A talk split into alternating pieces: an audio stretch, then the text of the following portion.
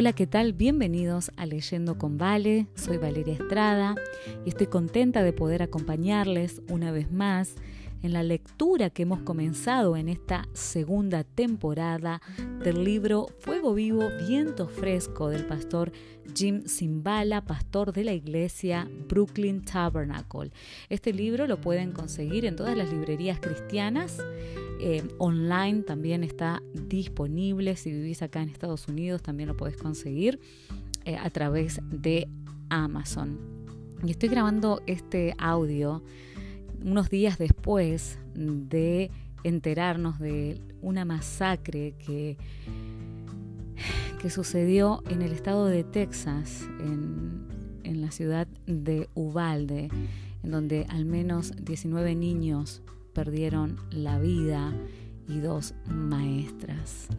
Me duele el corazón eh, al reflexionar eh, en lo sucedido, por lo que está sucediendo en general en nuestro mundo. La injusticia, el odio, los disturbios, la agitación, la enfermedad, las mentiras, las verdades, el estrés, la ansiedad y la pérdida que todos estamos experimentando. Pero, ¿te has parado a pensar por un momento que en el cielo se ha aumentado el ritmo la mesa de plata pura está lista.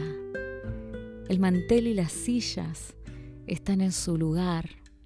Las granadas, higos, almendras, uvas y maná están servidos. Las últimas estrellas se están colocando en las coronas de oro. Las prendas blancas planchadas y colgadas. Las arpas han recibido la última afinación. Trompetas listas para anunciar a nuestro Rey. Los ángeles están siendo asignados a cada tumba y la voz que penetra en los oídos de los muertos está a punto de hablar. Las palmas están cortadas y listas. La gloria de la ciudad celestial brota de las puertas entreabiertas. Ya podemos volver la cabeza hacia el este y empezar a buscar esa pequeña nube negra. Porque aún un poquito más y el que ha de venir vendrá. Todo el cielo apenas puede esperar. ¿Estás listo? Yo estoy lista. Comencemos entonces con la lectura del capítulo número 3 que se titula Una canción para el desesperado. Aunque el teatro sobre Flatbush no parecía un tesoro, estaba en un estado deplorable. Gastamos más de 250 mil dólares en arreglos antes de poder mudarnos allí en enero del año 1979. Fue entonces que se inició un verdadero despegue espiritual. Solo habíamos estado en el edificio de Flatbush menos de un año cuando alguien que tenía contactos con un estudio de grabación de Manhattan se nos acercó y sugirió que el coro hiciera lo que se denomina un custom album, un álbum de encargo, una producción de bajo presupuesto para uso propio. Hicimos eso en el año 1980 y Carol compuso tres o cuatro de las diez obras. De algún modo llegaron copias a Nashville y varias compañías de música empezaron a ponerse en contacto con nosotros. World Music hizo una nueva presentación del primer álbum y la puso a la venta en todo el país.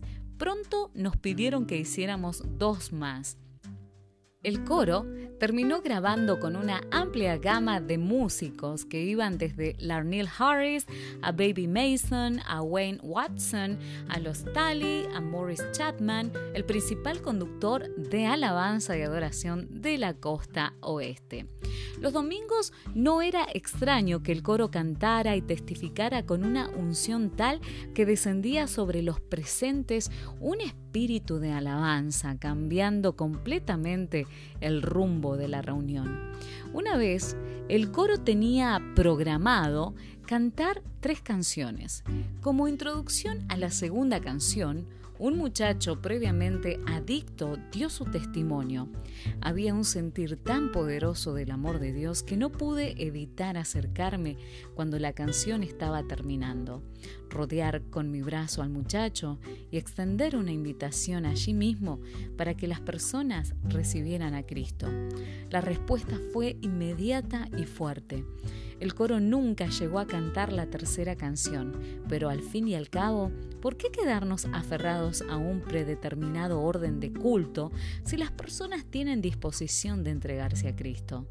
Dios podía usar al coro o a cualquier otro para hacer que todo el servicio se convirtiera en una reunión de oración si así lo deseaba volvió de la muerte.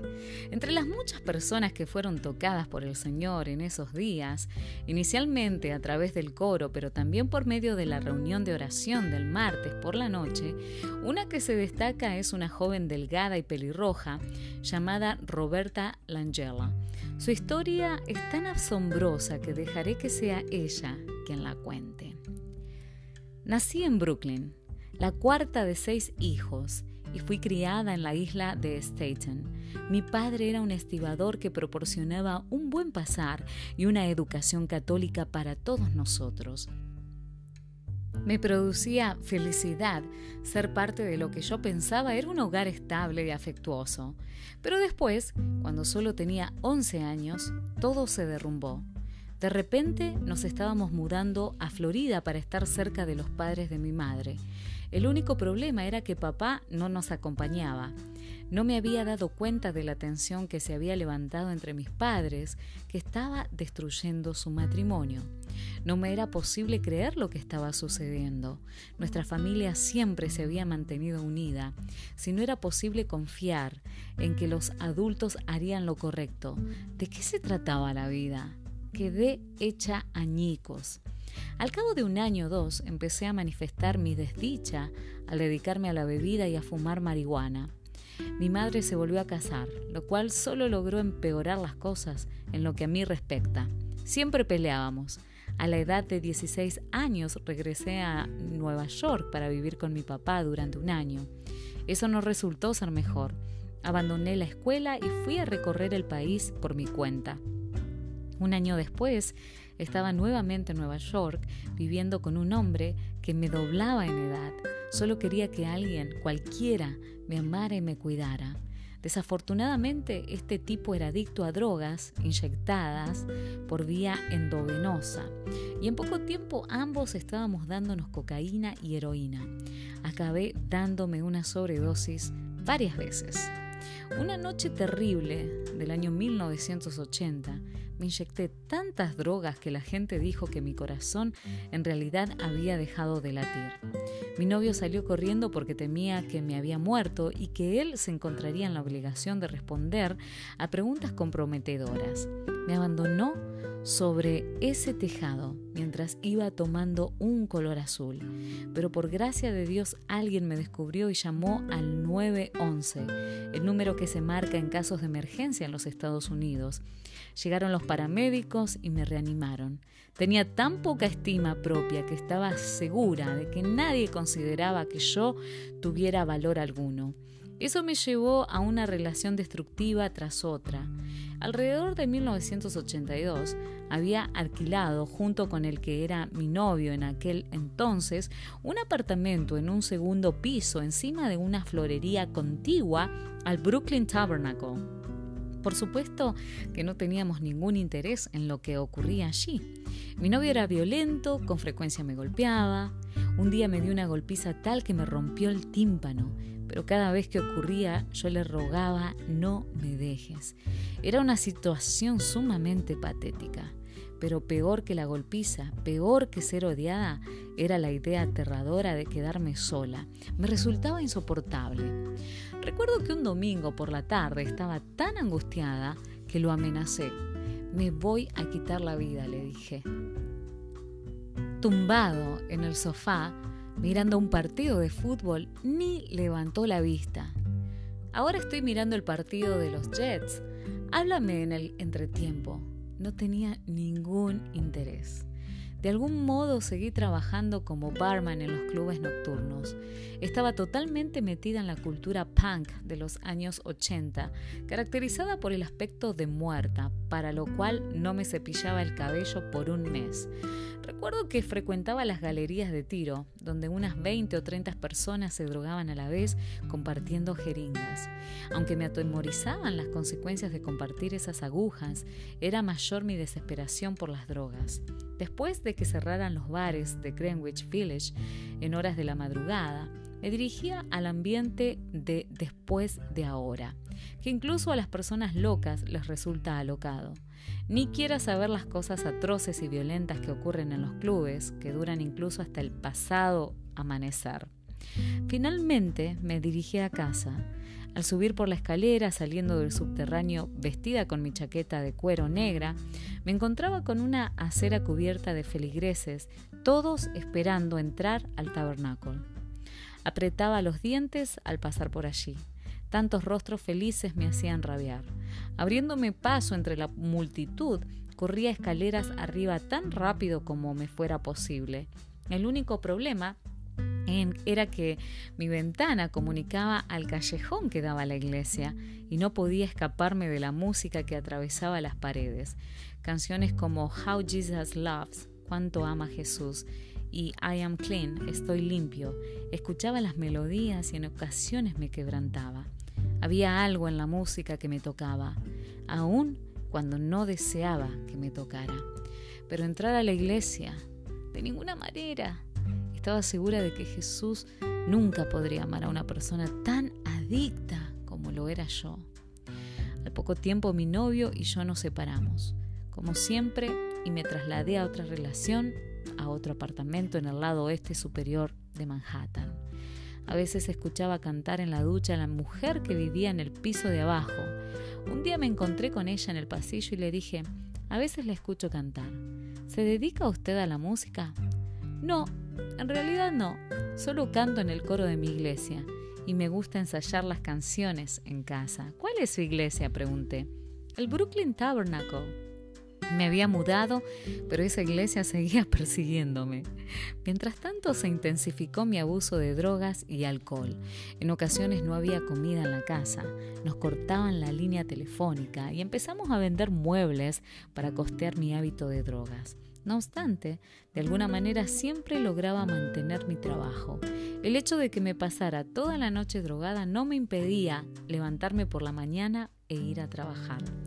Una noche, en casa de un amigo, rompí en llanto. Por primera vez en mi vida dije, creo que es posible que tenga un problema de adicción. Ese comentario fue el eufemismo de la década, pero para mí representó un importante primer paso. Durante los días siguientes, concentré mi atención en lo que me parecía era la causa de mis problemas, mi novio. Su uso de drogas ejercía una mala influencia sobre mí, ¿verdad? Así que lo eché.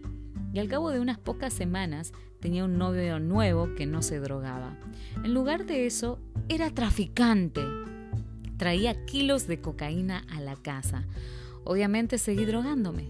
Y una noche llamé a mi madre que estaba en Florida que para ese entonces se había convertido en cristiana, empecé a hablar acerca de mi vida y no me pude detener. No sé cómo lo logró, pero me respondió con calma ante las revelaciones sobre mi persona, invitándome a Florida para pasar un par de días con ella. Esos pocos días en Florida se extendieron hasta convertirse en 14 meses. Mi madre me puso en contacto con narcóticos anónimos y me desintoxiqué. También logré después de tantos años obtener mi diploma general de equivalencia de la secundaria. Mi vida finalmente parecía estar mejorando y estaba segura de que podía conquistar al mundo, pero mi confianza recién descubierta pronto se desmoronó. Una visita al médico develó una horrible realidad.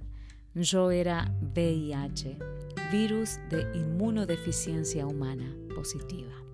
Después de haber compartido tantas agujas a lo largo de los años, esta noticia no tendría que haberme causado sorpresa. Pero la noticia me enfureció al venir justo cuando me esforzaba por poner mi vida en orden. Estaba enojada conmigo y estaba enojada con Dios. Regresé a Nueva York y empecé mi propio negocio. Mientras tanto, mi hermano Steven había conocido al Señor y empezó a hablarme de Cristo, pero yo no le hacía caso alguno. Finalmente acepté acompañarlo al Brooklyn Tabernacle, pero insistí en sentarme en el balcón, llegar tarde y salir temprano. Solo era cuestión de tiempo hasta que el canto de sirena de las drogas quebrara mi determinación. Volví a caer en el mundo de la cocaína crack después de vivir dos años libre de drogas. Adentro de mí volvieron a surgir los antiguos sentimientos de vergüenza y culpa, pero no lo podía evitar. Era mayor mi deseo por el estímulo de las drogas que mi deseo de seguir lidiando sola con la vida. Finalmente toqué fondo. Después de drogarme durante cinco o seis días seguidos con cocaína crack. Fue un martes, un martes por la noche que se me acabó el dinero. Por algún motivo conduje el automóvil hasta la iglesia. No sé por qué. Esa noche llegué al altar derramando lágrimas que no podía detener. Dios mío, necesito que estés en mi vida. Ayúdame, por favor. Era el momento de entrega definitiva para mí. Desde ese momento en adelante, empecé a creer que Dios me amaba. Y con esta fe recién descubierta, llegaron la esperanza y una confianza que lentamente iba creciendo.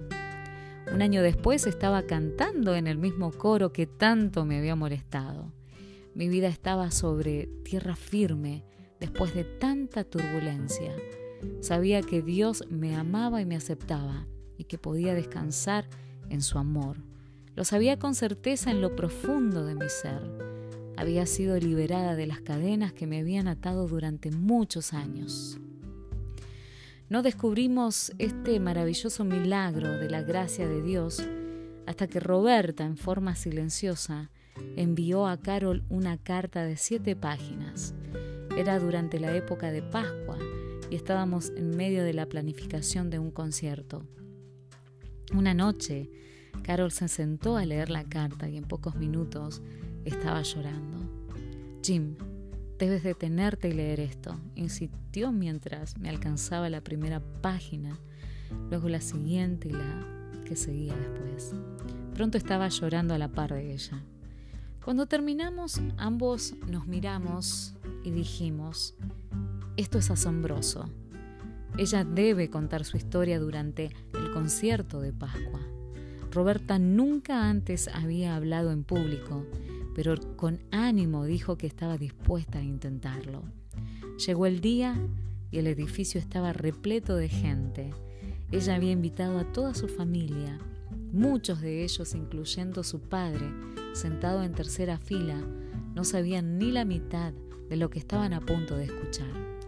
Después de que el coro cantara cuatro canciones, Roberta salió del coro, levantó nerviosamente un micrófono y comenzó a hablar. Hola, mi nombre es Roberta Langela y quiero contarles lo que significa para mí Jesús, el que resucitó. Le habíamos aconsejado que excluyera algunos de los detalles más escabrosos, pero aún así su historia era poderosa.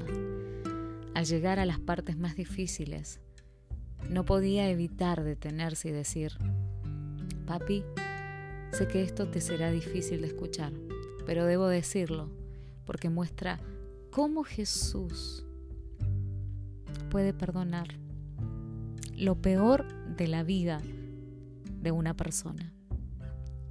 La emoción era tan increíble que quitaba el aliento. La gente estaba al borde de sus asientos.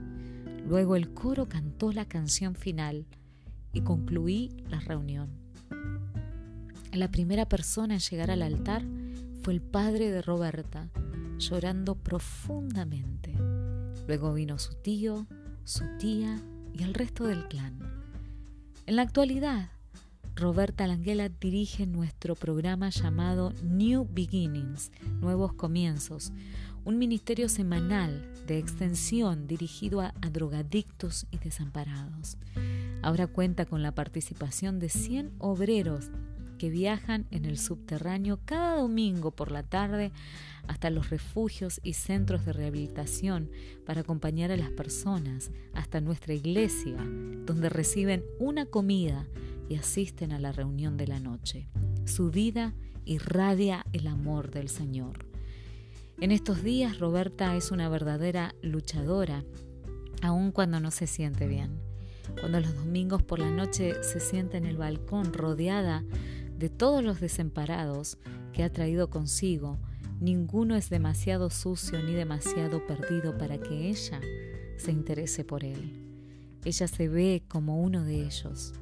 Es un ejemplo vivo del poder de Dios que puede levantar al oprimido, al que se odia, al adicto y redimirlos para su gloria. Fórmula secreta. El proporcionar espacio para personas como Roberta y la multitud de desamparados que ella nos trae ha llegado a ser un problema perenne para nosotros. En 1985, el crecimiento general de la iglesia nos obligó a agregar un culto por la tarde a las tres y media y a principios de 1996 un cuarto servicio, cada uno de ellos de dos horas y media de duración. Siempre hemos sentido que debíamos dar al Espíritu Santo tiempo para orar. No se puede apresurar a las personas haciéndolas pasar por una especie de línea de montaje. Los horarios de culto ahora son 9 de la mañana, 12 del mediodía, 3 y media de la tarde, 7 y media de la tarde. Esto lo convierte en un programa agotador, pero no nos queda otra alternativa hasta poder mudarnos a un establecimiento más grande. Sencillamente no puedo soportar impedir la entrada a la gente, lo cual ha sucedido con demasiada frecuencia. Cuando hay gente en la sala de desborde más el vestíbulo y sentada sobre sillas apilables viendo monitores de circuito cerrado, podemos dar cabida a por lo menos 1.600 personas por reunión. Este incremento se ha dado a pesar de que alrededor de el año 1985 empezamos a enviar grupos de personas para que empezaran iglesias en otras partes de la ciudad. La sección Glendale de Queens al lado sudeste de Manhattan, el sur del Bronx, Coney Island, Harlem, etc. El conteo actual asciende a siete iglesias en el área metropolitana de Nueva York, más otras diez en otros lugares que van desde Nueva Hampshire hasta San Francisco e incluso en el extranjero. Los primeros grupos fueron lanzados con la ayuda del coro a través de conciertos públicos. En realidad, el primer concierto fue una especie de accidente. Un ministro de Manhattan me llamó un día para pedir un favor había reservado el famoso Carnegie Hall, que tiene capacidad para 2.100 personas, un miércoles por la noche para realizar un concierto cristiano, y el artista había cancelado con solo 45 días de anticipación. ¿Había alguna posibilidad de que nuestro coro pudiera cantar en lugar del cantante y de algún modo evitar la pérdida financiera que ocurriría de otro modo ya que Carnegie Hall no iba a permitirle que rescindiera el contrato. Nunca habíamos hecho algo así y no sabíamos cómo encararlo. ¿Debíamos vender entradas? Optamos por cantar sin cobrar entrada, levantando en cambio una ofrenda. La administración del salón no estaba de acuerdo con este arreglo, pero lo aceptó a regañadientes. Empezamos a correr la voz por toda la ciudad de que el coro del Brooklyn Tabernacle estrenaría algunas de sus canciones nuevas en un concierto gratuito. El día señalado recibimos el mayor impacto de nuestra vida cuando la gente empezó a formar fila fuera del salón de concierto desde antes del mediodía. La fila iba desde la puerta de la calle 57 Oeste hasta la esquina donde daba vuelta extendiéndose una cuadra completa sobre la séptima avenida donde doblaba otra vez siguiendo sobre la calle 56 Oeste. 3.500 personas en total. De repente se presentó allí el Departamento de Policía de la ciudad de Nueva York con barricadas de contención y oficiales montados. Me sentí tan avergonzado por mi mal manejo de todo el asunto que entré y me escondí en una habitación en el sótano. Un sargento de rostro adusto vino a buscarme para preguntar, ¿qué sucede aquí? ¿Quién provocó todo esto? tímidamente admití que la culpa era mía. El concierto fue un éxito rotundo. Cerca del final hice una breve presentación del Evangelio sobre el cual el coro había cantado. Luego concluí con una invitación pública. La gente pasó de inmediato al frente para aceptar a Cristo. Oramos con ellos allí mismo y apuntamos sus nombres y direcciones para hacer un seguimiento. Unas pocas semanas después, recibí una llamada telefónica de alguien en Radio City Music Hall. ¿Por qué no reserva nuestro salón la próxima vez? Tenemos capacidad para 6.000 personas. Carol y yo nos sentimos honrados ante la invitación pero estaba de por medio, por supuesto, una pequeña cuestión del costo, más de 70 mil dólares. Respiramos profundamente y decidimos arriesgarnos, aunque esta vez comprensiblemente vendimos entradas a fin de cubrir los gastos. Promocionamos el acontecimiento como estreno de un nuevo álbum. Las entradas se vendieron en tres días. La siguiente vez que salía a la venta un álbum del coro, dimos dos noches de concierto para el álbum Live with Friends, en vivo con amigos. Nos aventuramos a tres noches y se agotaron las entradas para las tres. Cada miembro del coro tenía el compromiso de tratar de vender 50 entradas a sus compañeros de trabajo que no asistían a una iglesia. Cuando un miembro decía, ¿sabes una cosa? El mes que viene voy a cantar en Radio City Music Hall. ¿Te gustaría comprar una entrada? La gente solía reaccionar con asombro y con una respuesta afirmativa. La fundación de iglesias se convirtió en un motivo importante para dichos eventos. Regalábamos entradas gratuitas en la sección de la ciudad donde deseábamos empezar una iglesia. Luego, durante el concierto anunciábamos, el domingo que viene empezaremos a hacer reuniones en tal lugar. Por favor, venga y acompáñenos. El mayor distribuidor de música coral cristiana de Estados Unidos nos llegó a conocer, le gustó la música y un día se sentó con Carol para preguntarle, así que, ¿cuál es la fórmula que usa? ¿Qué es lo que hace que dé resultado? Ella empezó a hablar de la reunión de oración del coro. El visitante pensó para sí, ella no comprendió mi pregunta. Yo quiero saber qué es lo que hace que la música sea tan inspiradora. Pasaron meses antes de que comprendiera que la vida que se percibe en la música proviene de la oración. Esa es la fórmula. Verdaderamente no se puede enseñar la oración mediante principios, seminarios y simposios deben hacer de un ambiente completo de sentida necesidad.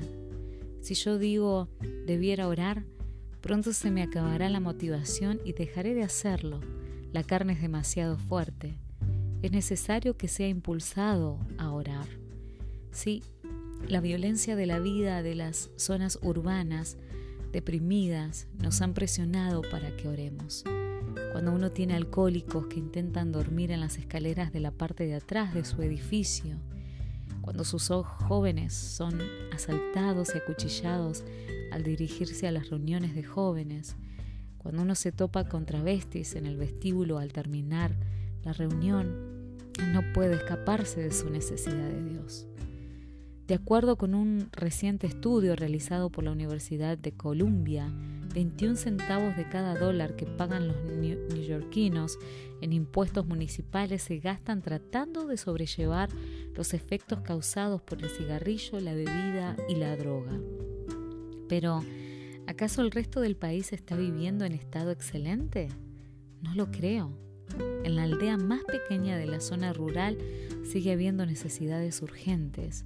Cada congregación tiene hijos rebeldes miembros de la familia que no están sirviendo a Dios, ¿creemos de corazón que Dios puede atraerlos nuevamente a Él? Hay demasiados cristianos que viven en un estado de, negación. Bueno, espero que algún día mi hijo recapacite. Algunos padres en realidad se han dado por vencidos. Supongo que nada se puede hacer. Bobby no salió bien, pero lo intentamos lo dedicamos al Señor cuando era bebé. Quizás algún día.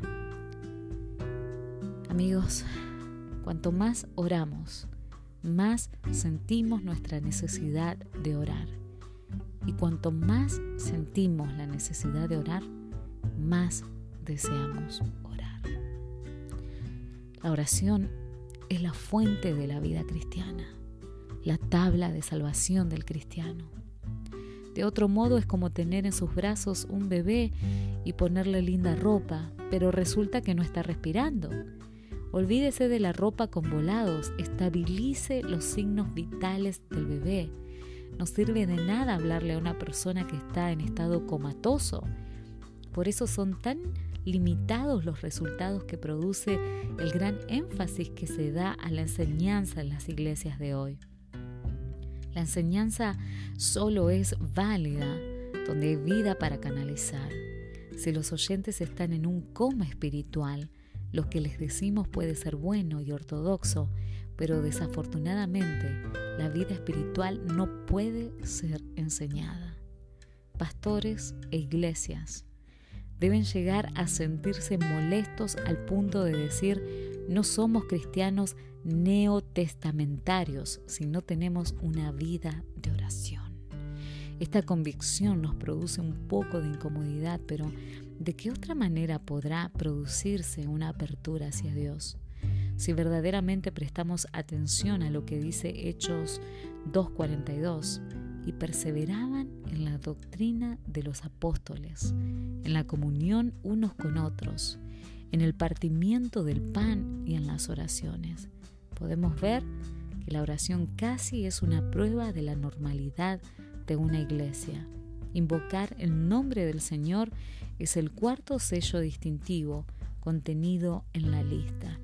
Si mi iglesia o su iglesia no está orando, no debiéramos ufanarnos de nuestra ortodoxia o de las cifras de asistencia de nuestra reunión del domingo por la mañana. En efecto, Carol y yo nos hemos dicho repetidas veces que si alguna vez se afloja el espíritu de quebrantamiento y de invocación del nombre de Dios en Brooklyn Tabernacle, sabremos que estamos en dificultades aún cuando tengamos una asistencia de 10.000 personas. Y así llegamos al final del capítulo número 3 de esta lectura, de este libro Fuego Vivo, Viento Fresco del pastor Jim Simbala, en donde estamos aprendiendo acerca de lo que sucede cuando el Espíritu de Dios invade el corazón de su pueblo. Te espero la próxima semana. Que el Señor te bendiga.